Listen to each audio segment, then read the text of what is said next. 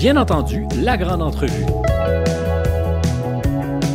Ici Stéphane Bureau, je reçois Sonia Benezra, animatrice et intervieweuse. Bonjour Sonia Benezra. Bonjour Stéphane Bureau. et bienvenue à Bien entendu. Oh, merci beaucoup, j'apprécie beaucoup l'invitation. C'est un plaisir partagé, d'autant que euh, ben, on se connaît pas franchement. On s'est croisés peut-être une ou deux fois, mais c'est une première pour moi. Et deux intervieweurs qui s'interviewent, c'est toujours. On ne sait pas par quel bord s'embrasser. On passe-tu par la gauche ou par la droite? C'est tellement vrai. Puis on dit oui, puis après on se dit oh my God, pourquoi j'ai dit oui? Qu'est-ce que je vais dire? Parce que c'est plus facile pour moi, Stéphane, d'interviewer que de se faire interviewer. Alors moi, j'apprécie toujours quand quelqu'un dit oui, merci, je vais venir me faire interviewer parce que c'est pas facile, hein? C'est pas toujours facile. Donc ils nous font confiance et moi j'apprécie beaucoup ça. Et si vous étiez euh, dans mes chaussures aujourd'hui, mhm. euh, oh là là et que vous aviez bien préparé votre dossier de recherche, mhm. Sonia, mhm. Euh, ça serait quoi votre objectif? Qu'est-ce que vous iriez chercher que vous n'auriez pas entendu de Sonia Benezra? J'irais peut-être chercher euh, qui elle est aujourd'hui et qui elle a été au début. You know? Qu'est-ce, comment, hmm? comment ça a changé? Est-ce qu'elle a changé? Euh, est-ce que c'est la même personne? Après une trentaine d'années dans le métier, euh, je pense qu'on évolue. Il y a des changements qui sont pas toujours les, pour le mieux et mhm. des fois pour le mieux. Alors, c'est vraiment ça, l'évolution. Moi, ce qui, ce qui m'intéresse personnellement quand je fais une entrevue, c'est plutôt euh, euh, les difficultés, les épreuves, comment on remonte, comment on réagit. parce qu'on peut vraiment s'identifier beaucoup mhm. plus à une personne à travers ce genre de choses. Alors voilà. Oui, intéressant. Je suis assez d'accord parce que si j'avais fait euh, comme vous mes devoirs, euh, je saurais déjà que vous êtes né au Québec et non pas au Maroc, comme on le dit oui. mille fois. Merci Stéphane. que vous êtes la quatrième d'une famille de, de, quatre filles elle, née au Maroc, élevée à Côte-des-Neiges, dans l'ignorance de votre différence, parce que tout le monde était différent dans ce quartier multiethnique que je connais très bien, parce que j'ai eu une maison tout à côté de chez vous, pas très loin de la rue Barclay. Vraiment? Euh, vous avez absolument. rue de Vimy, pas très loin de oh chez vous. Oh my God, j'ai habité rue de Vimy après. À l'âge de 15 ans, on a déménagé, on avait loué un beau duplex sur la rue de Vimy. Ah, Voyez-vous? Trop, trop drôle. Alors, donc, Barclay, petit 5,5, qui était énorme, grand, jusqu'à ce que, à votre anniversaire de 8 ans, mm. euh, Bonnie ou Tammy, on ne sait pas encore, a constaté que c'était inimaginable de vivre à tant de personnes dans un espace si petit. Un grand choc pour vous quand vous découvrez que vous n'êtes pas à Disneyland, mais dans un petit appartement de la rue Barclay.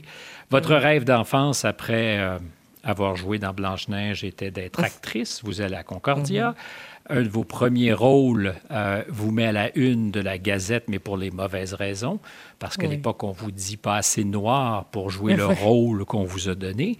Et c'est ce qui fait que Moses Neimer, le patron de Musique Plus, euh, ben, vous voit et vous offre votre chance, and the rest is history. Ça, ça serait la version lisse, la version euh, officielle de l'histoire. Or, vous me dites, il faut s'intéresser au début et à la mm. fin. Mm-hmm. Votre biographie s'intitule Je ne regrette presque rien. Oui. Oui, Stéphane. Ben parce que moi, j'ai toujours, euh, je suis toujours restée bouche bée quand j'entendais des gens dire Oh, moi, je regrette rien. Et je me dis vraiment, il n'y a pas une seule chose que tu regrettes, une seule chose que tu aurais voulu faire autrement. Je ne crois pas nécessairement aux gens qui disent ça. Par contre, si on le croit vraiment, c'est comme tout le monde a le droit de penser ce qu'ils veulent. Mais moi, j'ai décidé que quand j'allais écrire ma biographie, qui d'ailleurs a été écrite il y a une dizaine d'années, et je trouve que c'était trop tôt, et je trouve que je voulais être sincère. Il y a eu des moments dans ma vie euh, dont je suis responsable de certaines décisions que j'ai prises, que j'aurais voulu euh, pouvoir refaire et avoir une autre chance de, faire autre chose. La majorité des choses que j'ai fait dans ma vie, j'ai suivi mon instinct, Stéphane. Moi, je me, je m'attendais jamais à travailler dans ma troisième langue, le français. Ça n'a mm. jamais fait, ça n'a jamais fait partie de mes plans. C'était comme inimaginable, en fin de compte, pour moi. J'ai fait mes études à l'université Concordia pour pouvoir vraiment déménager éventuellement aux États-Unis et faire du théâtre.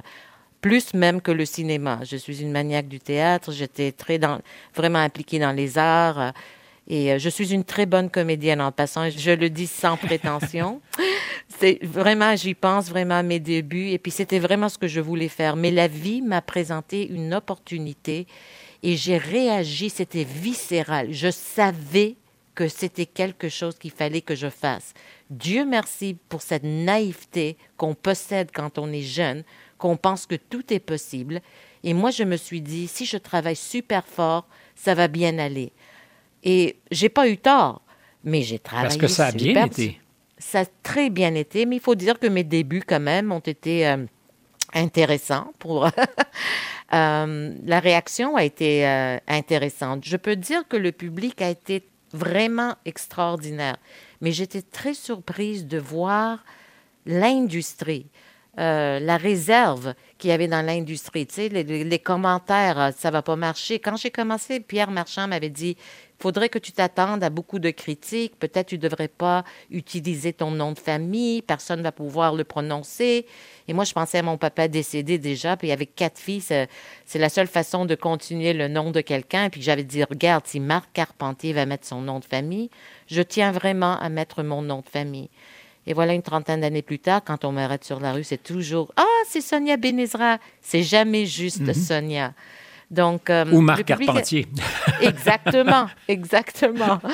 Alors, ça fut vraiment euh, un début euh, extraordinaire dans un milieu qui était nouveau. Est-ce que je peux me permettre deux petites questions rapides là-dessus? La première, parce que vous avez été assez poli quand vous avez parlé de la, réaction initiale du milieu et non pas des gens. Oui. et à distance, moi, je me rappelle très bien. Et, et, je plaide ici d'abord mon admiration. Donc, dès le départ, j'ai été du fan club. Oh. Mais j'ai le souvenir. Oui.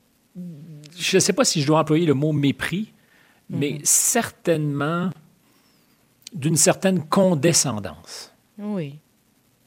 De, ce qu'on appellera le milieu euh, par rapport à la bébite que vous étiez, parce que vous étiez effectivement très différente de ce à quoi on avait été habitué. Oui, c'était comme on n'arrêtait pas de me rappeler ma différence. Euh, mais je trouve que Stéphane, si je suis vraiment honnête, tout ce qu'on a dit allait marcher contre moi m'a vraiment propulsé vers le sommet. Parce qu'au début, les gens m'écoutaient parce qu'ils ne savaient pas d'où je sortais, qui j'étais, c'est quoi mon accent, mon nom de famille était différent.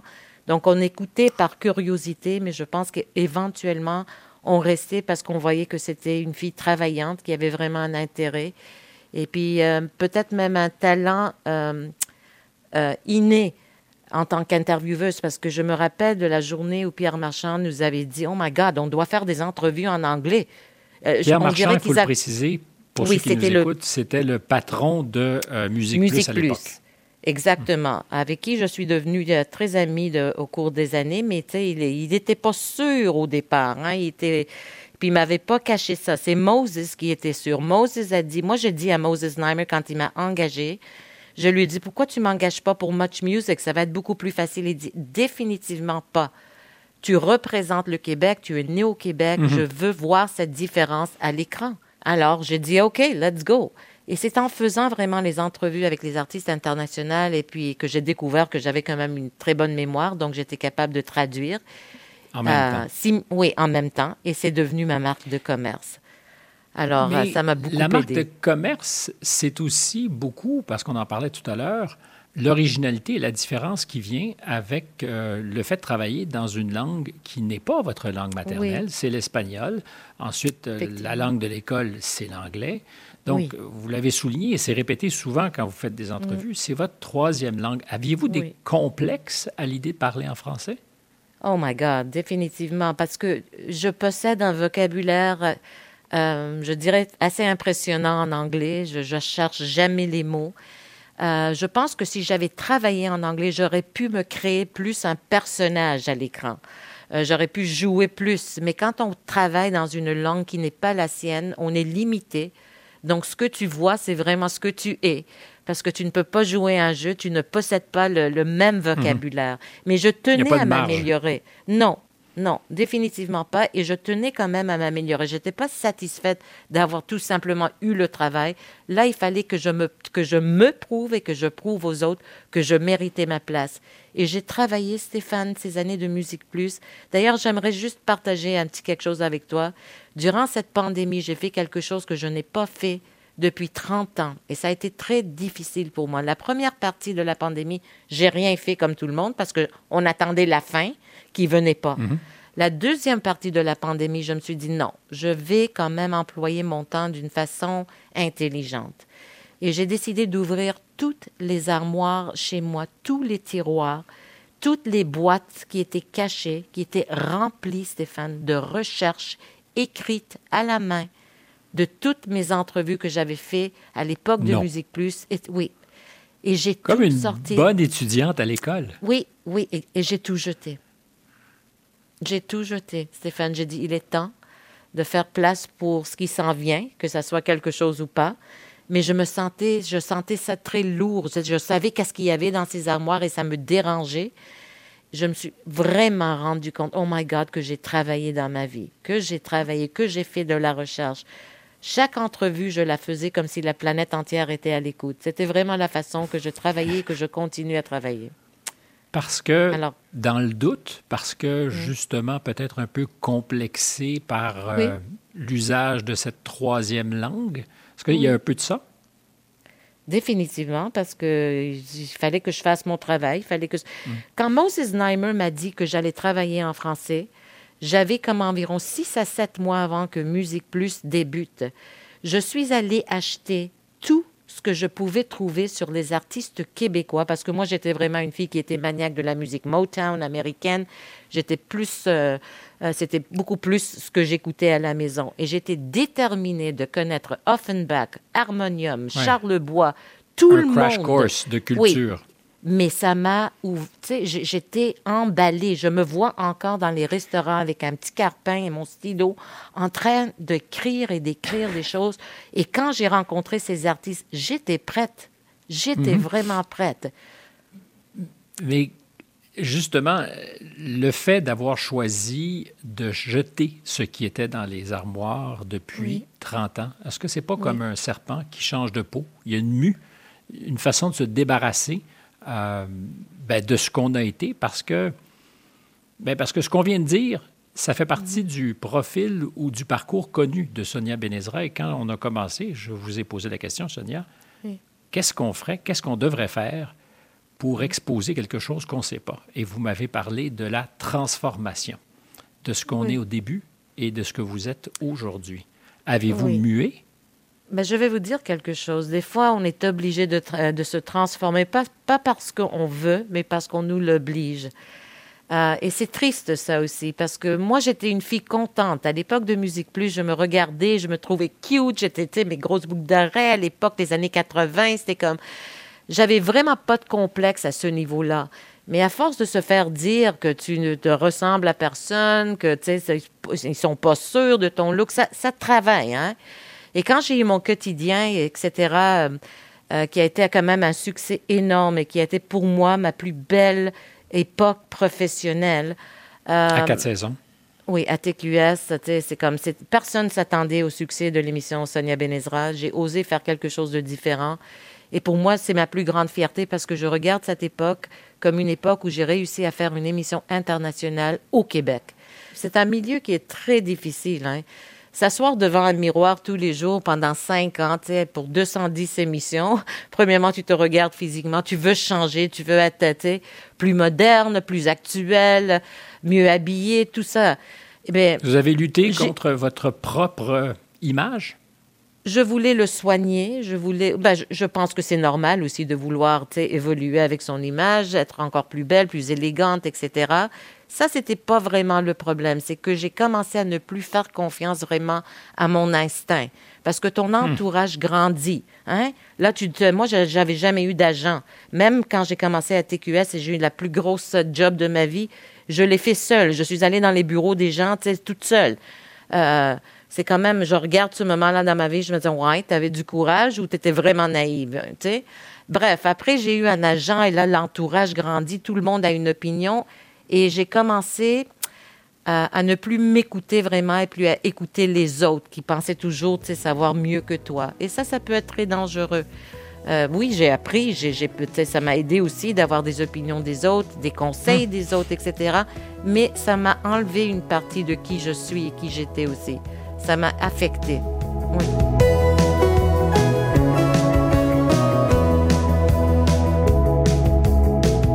Stéphane Bureau. Vous écoutez bien entendu la grande entrevue avec mon invité Sonia Benezra, animatrice et intervieweuse sur ici Radio-Canada Première. Vous avez déjà dit, je pense que c'est à la presse, le journal, parlant de la jeune fille que vous étiez, même pas de la jeune femme, j'aidais tout le monde, j'étais vieille, j'avais une vieille âme, je ressentais trop la douleur des autres. Euh, et je la ressens encore beaucoup. D'ailleurs, vous précisez, je ne voudrais pas être quelqu'un qui ne ressent rien. Je suis parfaitement d'accord avec vous. Euh, je cherche d'ailleurs toujours en français le mot pour caring, qui est une qualité pour moi importante dans le métier qu'on fait comme dans la vie que nous vivons. Oui. Euh, est-ce que ce dont vous parlez, mm-hmm. ce que vous décrivez de la jeune fille, il n'y a pas eu un risque de l'échapper quelque part à un moment donné dans, dans ce qu'on vous a demandé peut-être d'être ou de faire dans votre métier?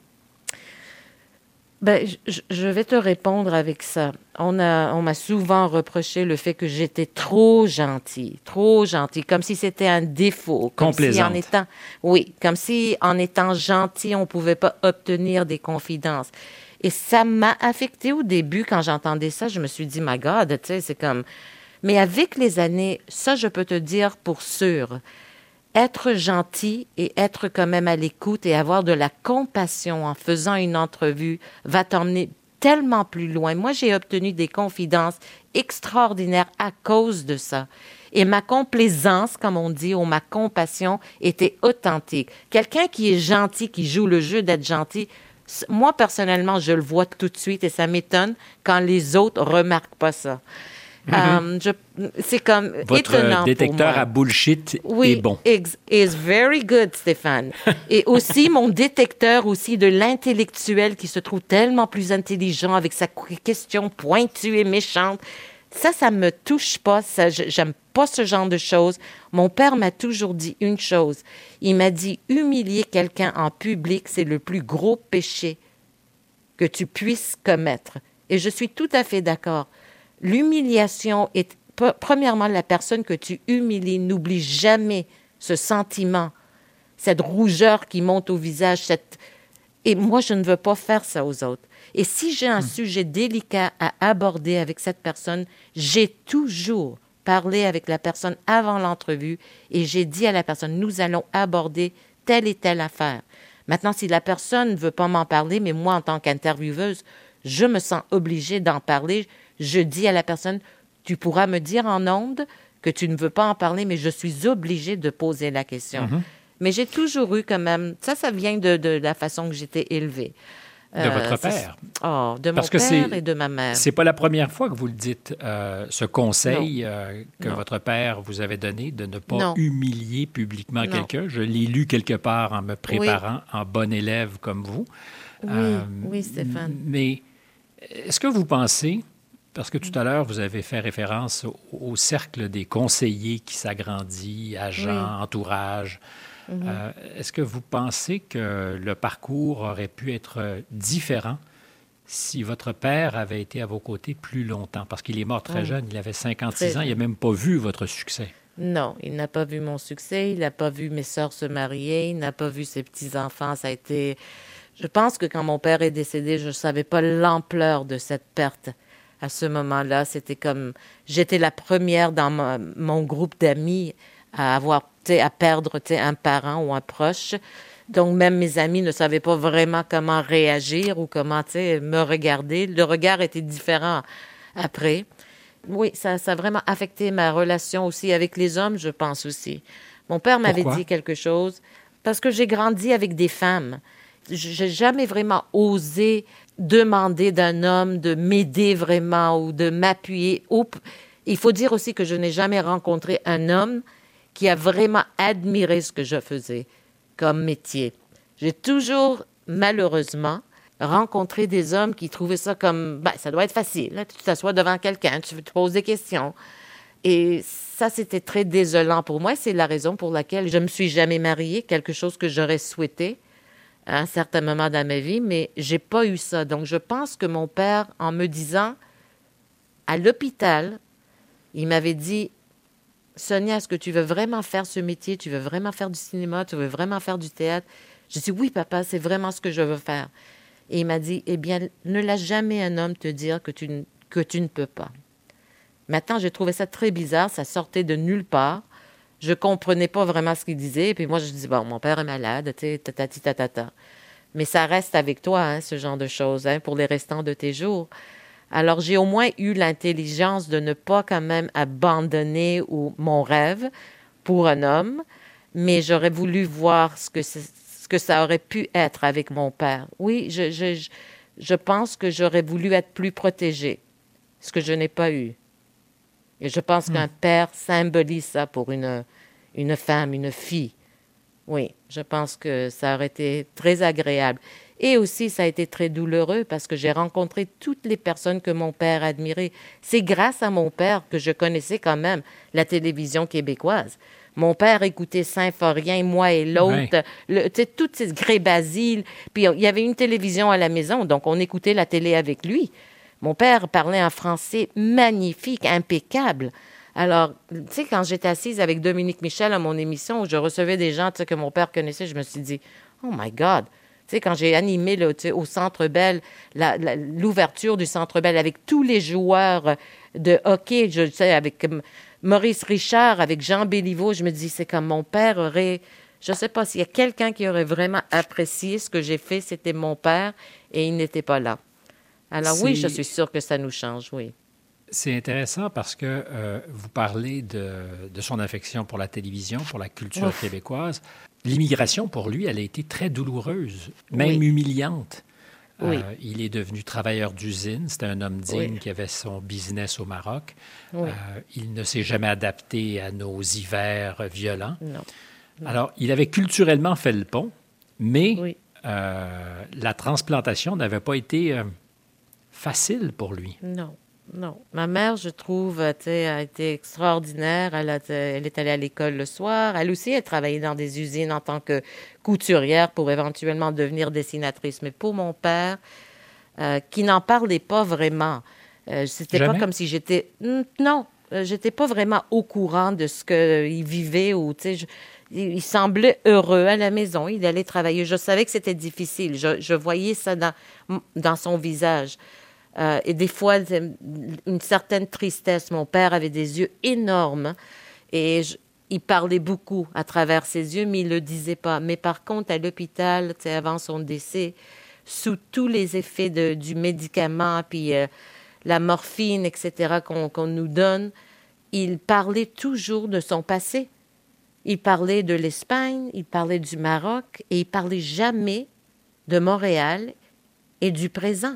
Et c'est là où je me suis rendu compte, oh my God, ces plus beaux souvenirs sont vraiment dans le passé.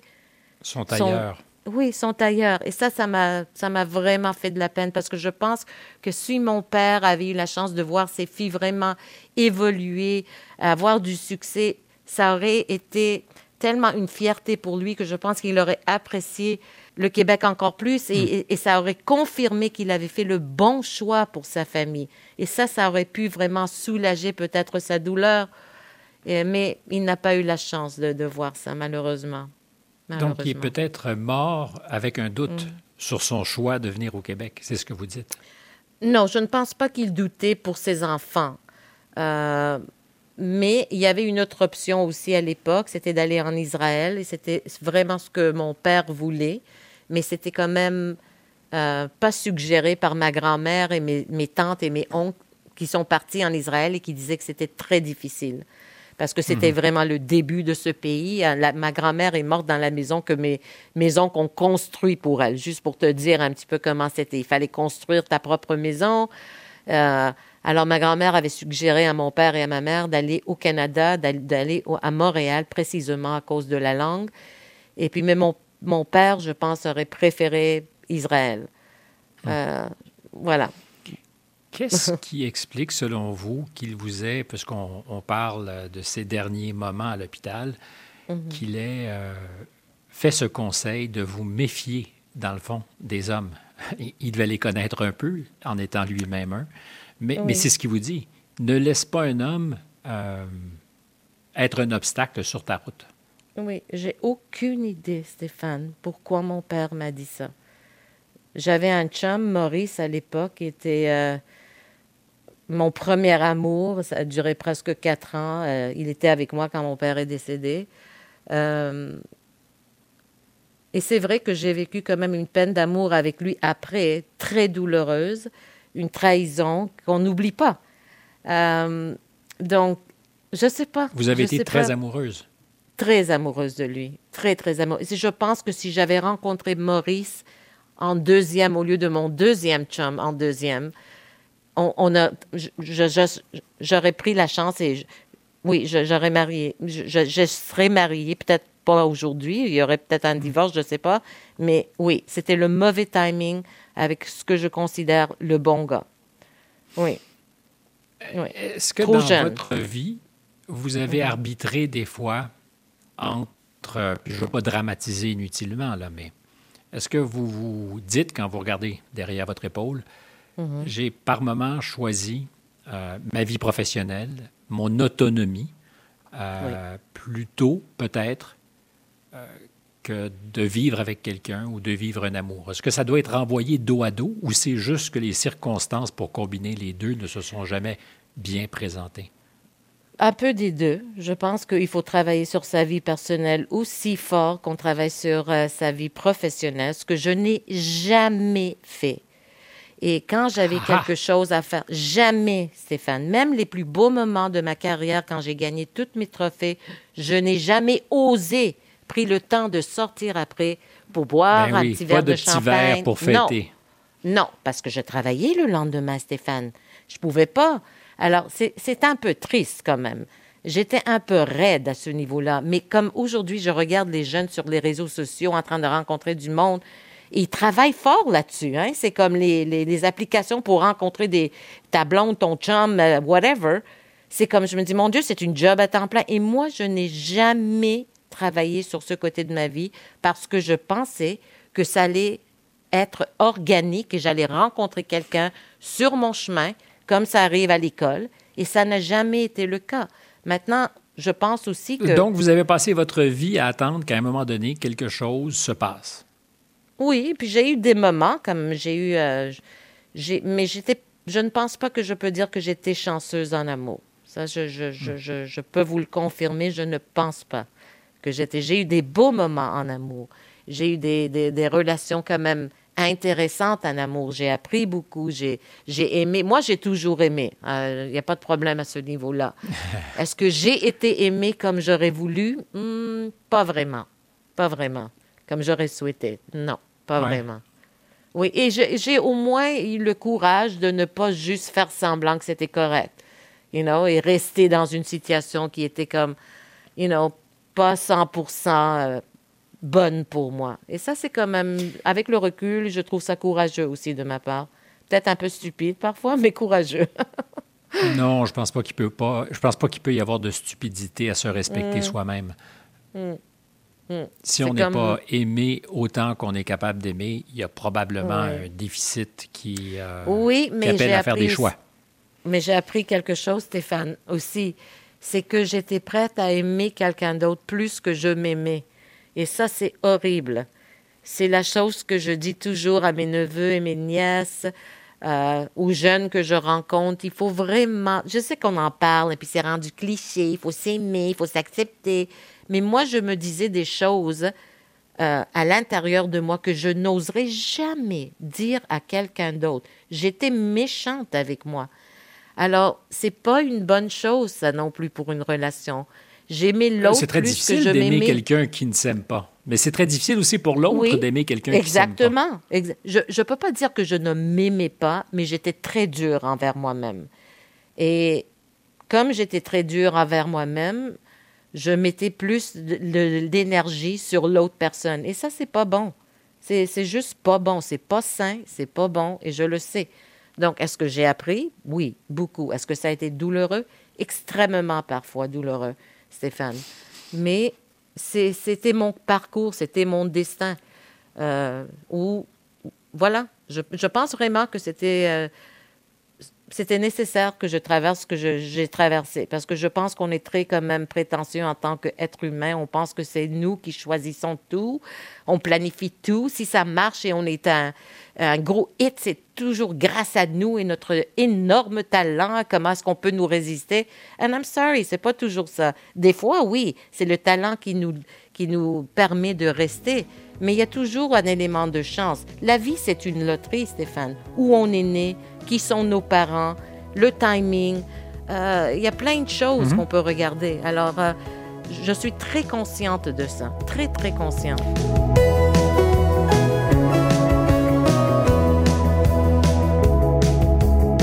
Ici Stéphane Bureau. Vous écoutez bien entendu La Grande Entrevue avec mon invité Sonia Benezra, animatrice et intervieweuse sur ICI Radio-Canada Première. Dans les dernières minutes d'un documentaire qui vous est consacré à la télévision en 2018, vous devez certainement vous en souvenir. Vous dites mm-hmm. Je ne veux pas être amère, je ne veux pas être méchante, je mm-hmm. ne veux pas être jalouse, je ne veux mm-hmm. pas être triste, je ne veux pas être seule. Je veux retrouver un petit bout de ma naïveté et de la foi que j'avais quand j'ai commencé dans ce mhm. merveilleux monde du showbiz. Et on sent que le merveilleux est un peu dit ironiquement. Qu'est-ce qui s'est passé? Parce que mhm. l'aventure était belle. On ne peut pas, euh, personne, ah regretter Les, les, cadeaux que la vie nous a faits. Mais si on prévient qu'on ne veut pas être amer, méchant, jaloux ou triste, c'est que ça nous menace un peu. Oui, parce que je, je trouve qu'après le succès que j'ai vécu à TQS, j'avais remporté quand même quatre Métro Stars et trois Gémeaux. Euh, les portes se sont fermées tout de suite après. Je me suis dit, comment est-ce que ça arrive, ça? Comment est-ce qu'on on commence pas à recevoir? Mais euh, en fin de compte, j'ai pas vraiment réalisé ça sur le coup. Parce qu'à ce moment-là, j'avais des opportunités aux États-Unis. J'avais des, j'étais représentée par CAA, qui est la plus grande mhm. agence qui, qui, représente Céline, Barbara Streisand. C'est pas facile de rentrer là-dedans, etc. Donc, Donc euh, Creative Artist, vous avez pris comme talent. Oui. Et vous aviez un agent ou une agente à Los Angeles qui démarchait pour vous. Exactement. Tu sais, j'avais eu des opportunités, des meetings vraiment extraordinaires. Stéphane, je pourrais te raconter des choses et tu resterais bouche bée. Euh, J'ai envie de des choses... bouche bée. Ben, ben, racontez-moi. Des, choses qui sont arrivées, comme par exemple, j'avais comme une rencontre avec euh, Tribune. Tribune est quand même euh, une maison de distribution tu sais, qui avait plus que 60 chaînes associées à Tribune. Et je reçois une lettre un jour, moi et mon agent, qui dit tout simplement, on est désolé d'apprendre que vous n'êtes pas intéressé euh, au show qu'on vous a offert en espérant vous revoir dans le futur. Et nous, on se regardait puis on se dit, what? What? C'est quoi ça? Quel show? De quoi il parle? On avait un, agent, Drew Levin, aux États-Unis, qui allait présenter euh, euh, des concepts, etc. Et puis, moi, je suis allée rencontrer Tribune à quelques reprises. Ils m'ont beaucoup, beaucoup aimé. Ils me voyaient un petit peu comme un Larry King.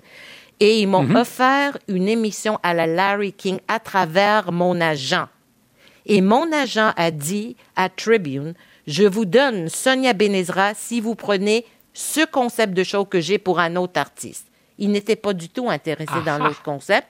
Et j'ai perdu ma chance sans le savoir. Donc, trahi par votre agent? Oui, oui, aux États-Unis, qui d'ailleurs a fait de la prison après. On a appris. Donc, tu sais, vraiment quelque chose de... C'est incroyable. C'est comme une histoire. Si on le verrait dans un film, on dit, ben voyons donc. C'était horrible. Et quand on a essayé de recommencer toute la démarche avec Tribune, les gens avec qui j'avais eu les premiers meetings n'étaient plus là. Oui, c'était euh, très douloureux, ça. Et maintenant, je me suis dit, pas grave, je suis au Québec, on m'aime, je travaille, j'ai une bonne réputation. Les gens savent que je suis travaillante, mais les portes se sont fermées. Et chaque fois que j'ai eu quelque chose, c'était par une fenêtre.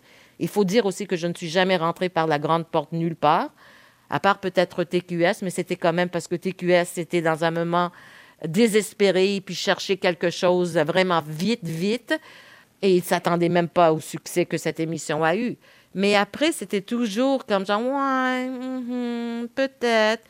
Et j'ai jamais compris ça. Moi, j'ai, moi, j'étais tellement loyale que c'était presque triste. Parce qu'à l'époque où j'étais à TQS, TVA est venu me chercher. Oh my God. Oh my God, oui. TVA est venu me chercher, puis moi, j'ai dit, je ne peux pas partir, je ne peux pas laisser TQS, je ne peux pas laisser Zone 3. Ils m'ont donné ma chance, ben voyons tatati, tatata, comment est-ce que je peux faire ça, une, si, ce si beau monde?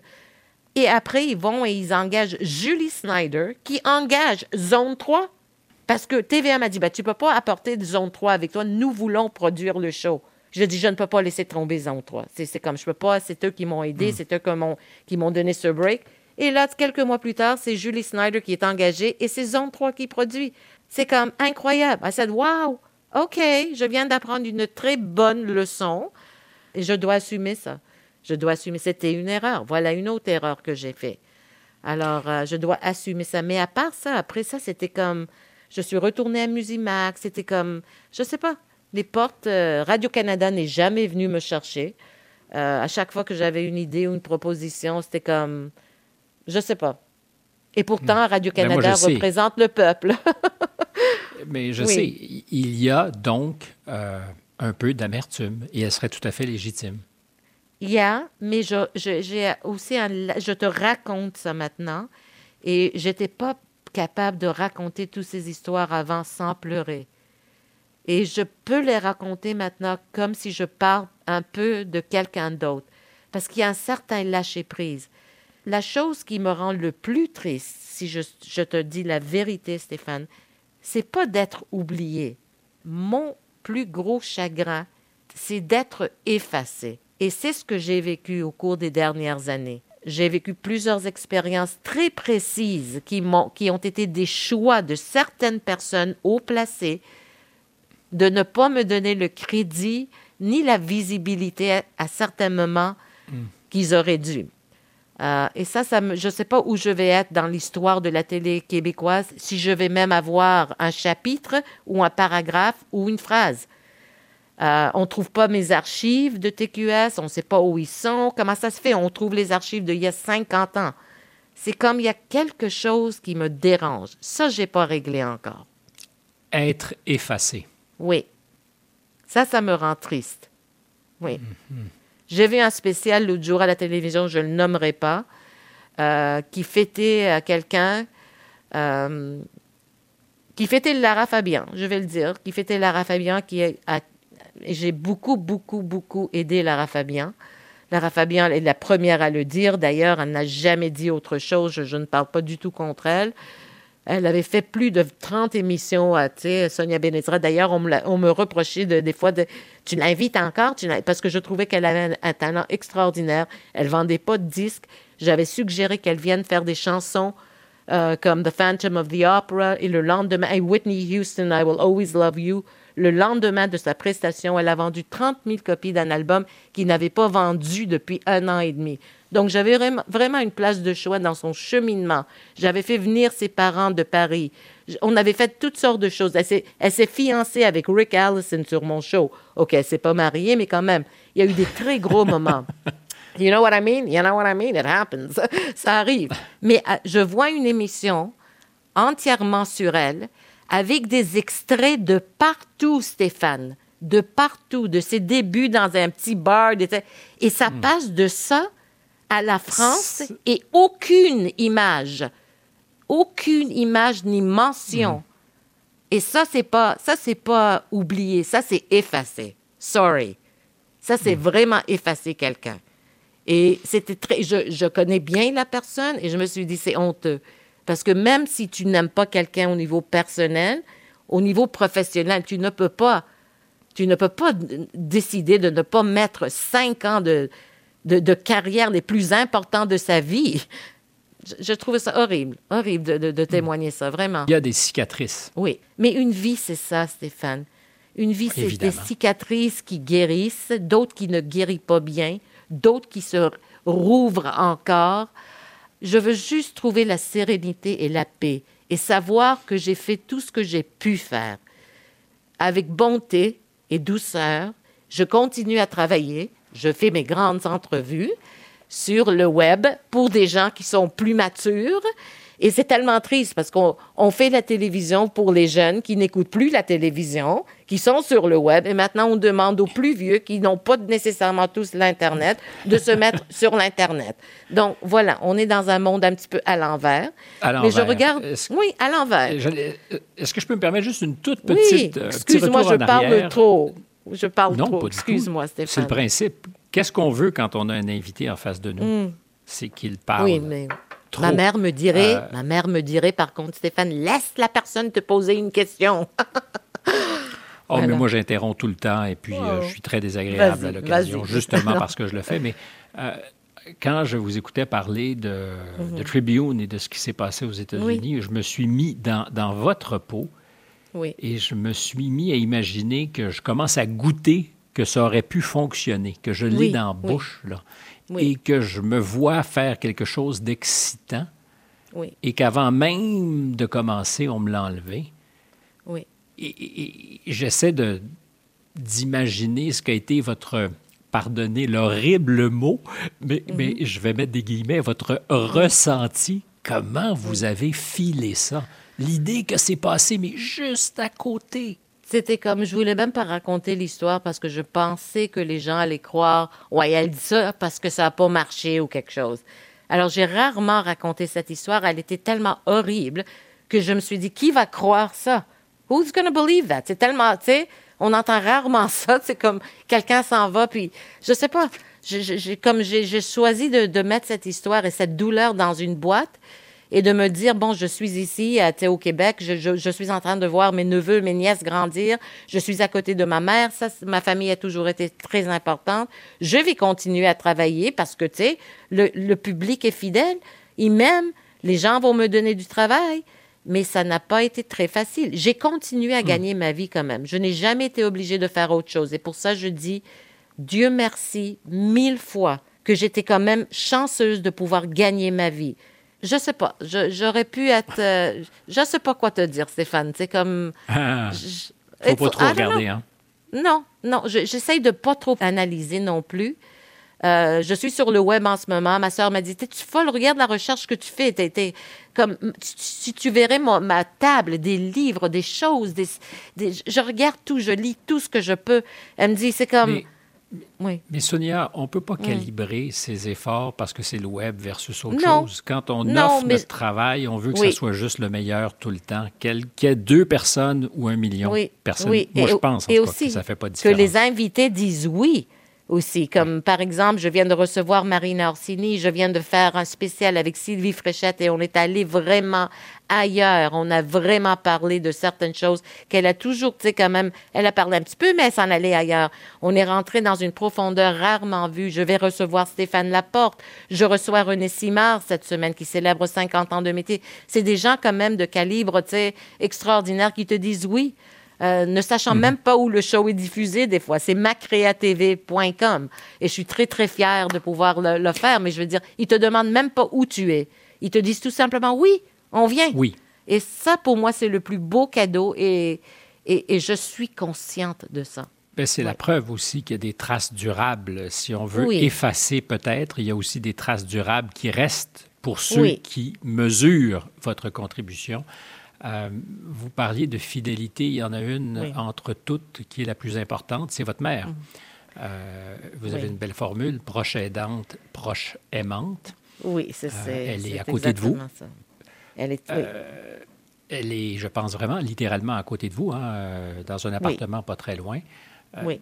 C'est, en période de pandémie ou pas, c'est un choix très conséquent que d'être à côté de son vieux parent. c'est beaucoup d'efforts. Oui, c'est énorme. Et c'est pas pour tout le monde. Je, je, tiens à le répéter parce que je veux pas que les gens pensent que moi, je me trouve tellement extraordinaire. Ça fait partie aussi de notre culture. On ne place pas nos parents. C'est n'est pas quelque chose qu'on qu'on fait rarement. Euh, évidemment, il y a des situations que, qui nous obligent parfois. Et puis ma mère aurait pu être vraiment une de ces situations parce que ma mère est en fauteuil roulant et puis on est obligé d'avoir toutes sortes de machines pour la faire sortir du lit, pour l'asseoir dans sa chaise, pour l'emmener au bain, pour l'emmener à la salle de bain, euh, tout ce qu'on peut s'imaginer. C'est une femme très digne et la chose que je peux te dire euh, qui rend ma tâche plus facile, c'est que ma mère a vécu des choses horribles, des maladies, des problèmes incroyables avec une sérénité et une une acceptation qu'on se regarde entre nous, les filles, puis on dit vraiment là, je, je comprends rien. Jamais j'ai entendu ma mère dire pourquoi je ne peux plus marcher, pourquoi j'ai eu un cancer, pourquoi j'ai eu un deuxième cancer, comment ça se fait que je ne peux plus voir. C'est jamais. C'est, elle a toujours le sourire, elle est, elle est juste heureuse d'être entourée. Maintenant, hmm. est-ce que c'est fatigant? Est-ce que c'est demandant? C'est une job à temps plein.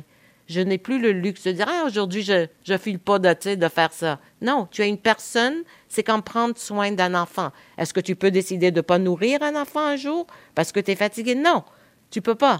Alors, c'est vraiment la même chose. Donc, le confinement, pour moi, n'a pas été tellement différent de ce que je vivais euh, depuis quatre ans. Est-ce que ma sœur Esther aussi vit depuis quatre ans? Euh, on le fait à deux parce que c'est énorme et nous avons de l'aide durant la journée, durant la semaine. Mais le soir et les week-ends, c'est nous à, 100% Mais ma mère est une femme délicieuse, Stéphane. Tu l'aimerais tellement. Elle est si douce et si belle et si gentille. C'est vraiment elle. Euh, en moi quand je parle des fois. Puis on me dit toujours, oh, Sonia qui dit toujours sweetie ou tu sais, chérie. C'est ma mère qui faisait toujours ça. Mon chou, ma chérie, hmm. mon chéri. Je vois d'où ça vient. Donc, on dit ça vient de son fond. Oui, à ça elle. vient. ça fait... Exactement, exactement. Et ma mère nous a toujours. Euh, nous a toujours appris vraiment de mettre les autres avant nous. C'est pas bon, ça. Et elle le sait aujourd'hui. Je me rappelle quand on avait de la visite qui arrivait de Toronto, d'Israël, de peu importe, on donnait toujours nos chambres, nos lits, le meilleur morceau de gâteau, le meilleur morceau de poulet. C'était toujours les autres avant nous. Et euh, j'ai vécu la majorité de ma vie comme ça. Et ça, c'est pas nécessairement bon. Non. Tout à l'heure, et je terminerai peut-être un peu là-dessus, c'est une drôle de façon de le faire, mais euh, tout à l'heure, vous disiez, on m'a reproché d'être euh, trop gentil même complaisante pour certains. Or, j'ai constaté que depuis quelques mois, euh, à la faveur de la pandémie, votre discours n'est plus tellement gentil toujours. Vous avez même dit de ce qui se passait dans les CHSLD que c'était criminel. Et là, je vous cite. Euh, puis je ne veux pas que vous accabler avec la citation, je comprends que l'émotion parlait, mais euh, c'est comme si la, la, la gentille Sonia avait perdu patience. J'ai perdu patience avec certaines choses, c'est sûr et certain. Mais par contre, j'aimerais te dire, et je tiens à le dire, je n'ai jamais, mais jamais, sur les réseaux sociaux, parlé mal de quelqu'un, critiqué quelqu'un, descendu quelqu'un.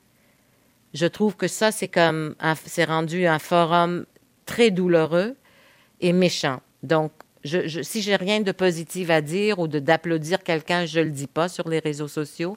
Mais dans, dans le cas de toutes ces personnes que nous avons perdues, euh, plus de 10 000 au Québec, nous, avons toujours su qu'on avait un problème dans les CHSLD. La pandémie n'a pas créé ce problème, ça, ça, ça a tout simplement exposé le problème. Nous avons honte de nos vieux, nous voulons pas voir nos vieux, euh, on ne va pas les entendre. et puis, on a, tous une certaine responsabilité. Et je trouve que si on n'a pas les moyens de prendre soin de notre mère ou de notre père et qu'on doit les placer, on devrait quand même être en confiance qu'on va prendre soin de ces gens. Moi, d'avoir entendu que des gens arrivaient à l'hôpital déshydratés, sales, pas lavés et pas nourris, ça, je mhm. trouve ça criminel. Je trouve ça criminel de, de, nos jours de, de, vivre dans une société si riche et d'entendre des histoires comme ça. Euh, maintenant, euh, ma soeur m'a dit, va, va, me dire, dis pas, dis pas le mot criminel. Mais c'est peut-être parce que je trouve pas un autre mot, un meilleur hmm. mot pour décrire ça, mais c'était très douloureux pour moi parce que j'étais si chanceuse de pouvoir embrasser ma mère au cours de toute cette pandémie, de la laver, de prendre soin d'elle. Hier, j'ai fait sa manicure, j'ai coupé ses cheveux. C'est son anniversaire, tu sais, euh, mercredi. Euh, elle va avoir 93 ans. Je remercie le bon Dieu pour chaque moment et je sais qu'il y a des gens qui n'ont pas vu leurs parents depuis euh, un an. Euh, ils ne savent pas comment ils vont. Alors imagine-toi si c'est la dernière année de ta vie, Stéphane, et c'est comme ça que tu t'en vas. Il faudrait que j'arrête d'imaginer ça parce que je, je, l'imagine sous vous. Ben moi, je pense que j'ai comme un groupe d'amis et mes sœurs, etc., assez exceptionnel, mais je suis une femme pratique. Euh, j'ai aussi une assurance maladie que je paye depuis très longtemps au cas où que j'aurais besoin de ça. Euh, parce que je ne veux pas non plus obliger à mes neveux, à mes nièces qui sont comme mes enfants de prendre soin de moi. Je ne veux hmm. pas ça pour eux. Je ne veux pas ça pour eux. C'est très, très difficile.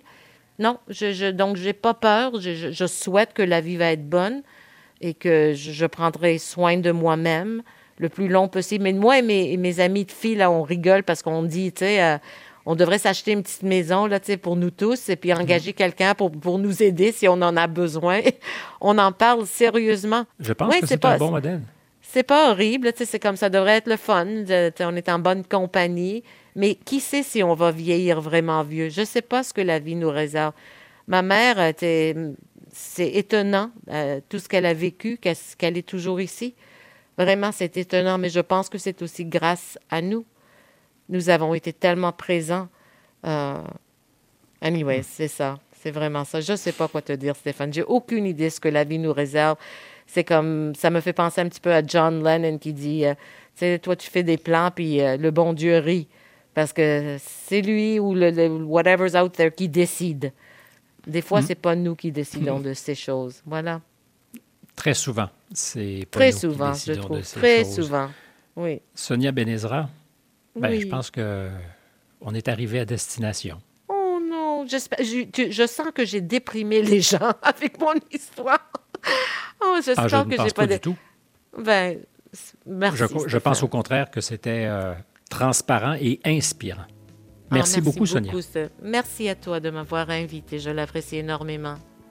Plaisir partagé et nos salutations euh, à votre mère et oh. bon anniversaire à elle qui passe le oh, cap des 93 ans. Merci beaucoup. Merci.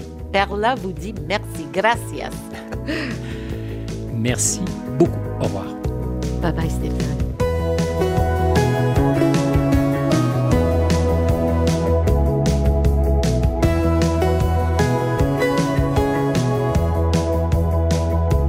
Pouvez réécouter en tout temps ma rencontre avec Sonia Benezra, animatrice et intervieweuse, en balado sur l'application audio de Ici Première et sur notre page web. Cette semaine à la recherche, André Royer, notre technicien, était Steve Côté, l'adjointe à la réalisation Églantine Pandelé, le réalisateur Louis-Yves Dubois, et moi, ben, c'est Stéphane Bureau qui vous dit à très bientôt.